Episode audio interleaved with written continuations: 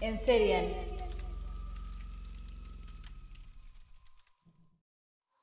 La envenenadora de Carolina del Norte. Margie Belma Bullard nació el 29 de octubre de 1932 en una zona rural en Carolina del Sur, Estados Unidos. Al poco tiempo se mudaron a Fayetteville, Carolina del Norte. Fue la segunda hija mayor de nueve hermanos del matrimonio Murphy y Lillian Bullard.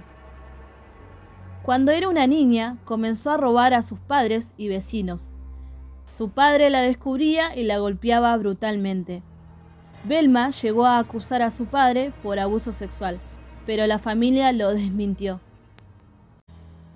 En 1949, a la edad de 17 años, Belma escapó de su casa y se casó con Thomas Burke. Tuvo dos hijos, en 1951 a Ronald Thomas y en 1953 a Kim.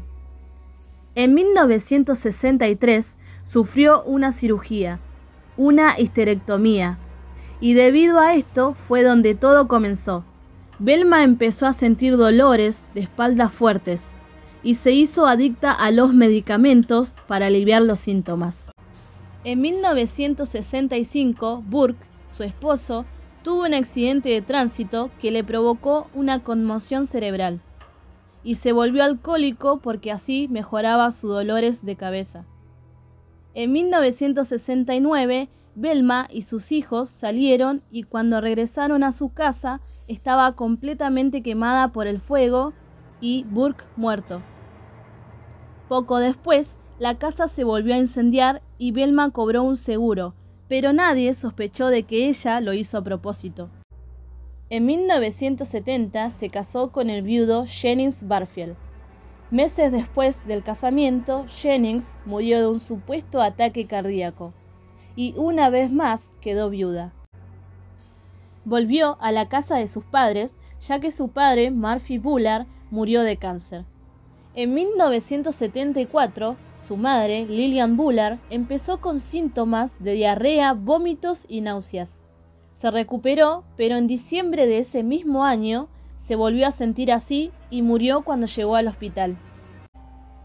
En 1976, Belma comenzó a cuidar a los ancianos Montgomery de 94 años y su esposa Dolly Edwards de 84 años. En el invierno de ese mismo año, Montgomery se enfermó y murió misteriosamente. Luego de un mes, Dolly tuvo los mismos síntomas que la madre de Belma y murió. Luego de eso, volvió a cuidar a otra pareja de ancianos, esta vez a John Henry y Record Lee. El 4 de junio de 1977, John se sintió mal del estómago, tuvo diarrea y vómitos. Murió en el hospital. El diagnóstico fue virus estomacal. Se juntó con Stuart Taylor, familiar de Dolly Edwards.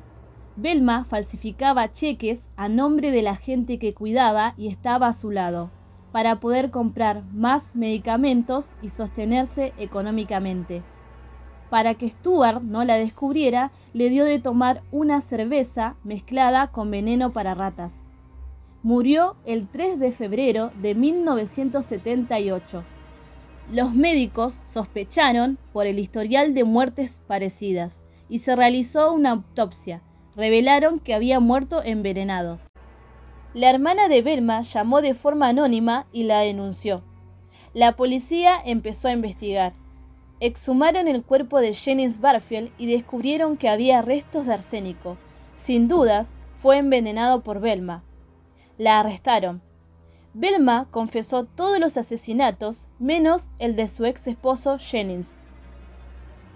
Su abogado quiso defenderla diciendo que tenía un trastorno psicológico. Ella se excusó diciendo que fue todo culpa de los medicamentos y de su adicción. El jurado no le creyó y la condenaron a pena de muerte. El 2 de noviembre de 1984 fue ejecutada por inyección letal en la prisión central de Raleigh a la edad de 52 años. Vestía pijama de color rosa. Se negó a comer su última comida y solo pidió una bolsa de cheese doodles que vendría a ser unos chisitos que en esa época se consumía en Estados Unidos, y una Coca-Cola. Antes de morir dijo, sé que todos han pasado por mucho dolor, todas las familias conectadas, y lo siento, y quiero agradecer a todos quienes me han estado apoyando estos seis años. Fue enterrada en el cementerio de Parkton, Carolina del Norte, a metros de su primer esposo, Thomas Burke. Y también fue la primera mujer ejecutada en los Estados Unidos desde 1962 y la primera en Carolina del Norte desde que la pena de muerte fue restablecida en 1976.